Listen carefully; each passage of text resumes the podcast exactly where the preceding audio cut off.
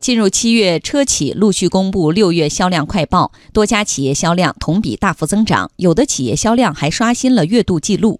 总体来看，整个汽车市场大幅回暖。中国汽车流通协会乘用车市场信息联席会预测，六月汽车销量将实现一年来首次同比增长。央广记者吕红桥报道。六月份。一汽大众旗下大众品牌共销售新车十二万五千一百三十六辆，同比增长百分之二十八点九。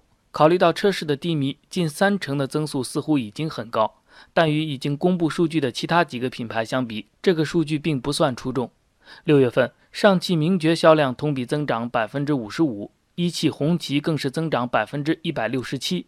中国汽车流通协会乘用车市场信息联席会秘书长崔东树说：“从六月份各星期的数据看，我国汽车销量一年来首次实现月度增长，几乎已经板上钉钉。从六月份第二周开始，从我们统计的零售角度，已经出现了一个大幅的正增长的一个情况。第三周的话，经销商对消费者的出货情况也是一个小幅正增长。六月份最后一周的话，也是一个比较好的一个正增长。”全月的零售数据实现正增长，我们觉得的确没问题。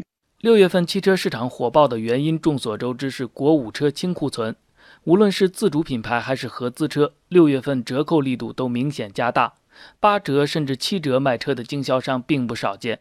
在江苏、浙江等地，还出现了部分品牌国五车一车难求的情况。中国汽车流通协会副秘书长罗磊说：“汽车库存数据也能反映这种变化。”库存经指数六月份达到了五十点四，基本上接近了我们这个正常的水平。那么超过五十算超警戒线嘛？五十点四基本上在警戒线稍微超一点点。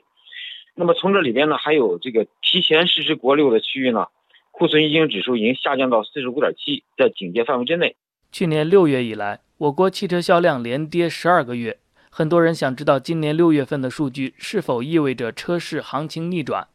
但多个因素决定，市场可能只是短期冲高。七月份汽车销量仍然不会太乐观。一方面，国五车型出清，国六车型价格提升会影响购车积极性；另一方面，经销商补库存的积极性也在降低。与零售火爆相比，六月份汽车批发量其实是下降的。崔东树认为，七月份会维持这个态势。在国五车型清库存逐步完成之后，从七月份开始。经销商逐步的进入一个国六车型补库存的一个过程，而由于经销商在国五车型销售过程中损失比较大，企业资金压力也比较大，所以七月份的改善效果并不是特别理想。批发仍然可能属于一个小幅的一个负增长阶段。有预测甚至认为，在没有利好政策出台的情况下，七月份汽车销量数据将出现断崖式下跌。不过，在罗磊看来，这种可能性并不大。我预测呢，因为七月份应该不会出现断崖式下跌，因为我们看到在去年的时候呢，就是我们整个的新车市场是在去年的七月份开始出现了一个明显的下降，每个月都是有比较大幅度的一个下降。那么应该说呢，今年不可能在去年大幅下降的情况下继续下探很多。业内预计，八月份随着车企集中推出新的促销举措，国六车型价格将开始松动，前期观望的消费者将陆续购车。汽车市场将进入平稳期。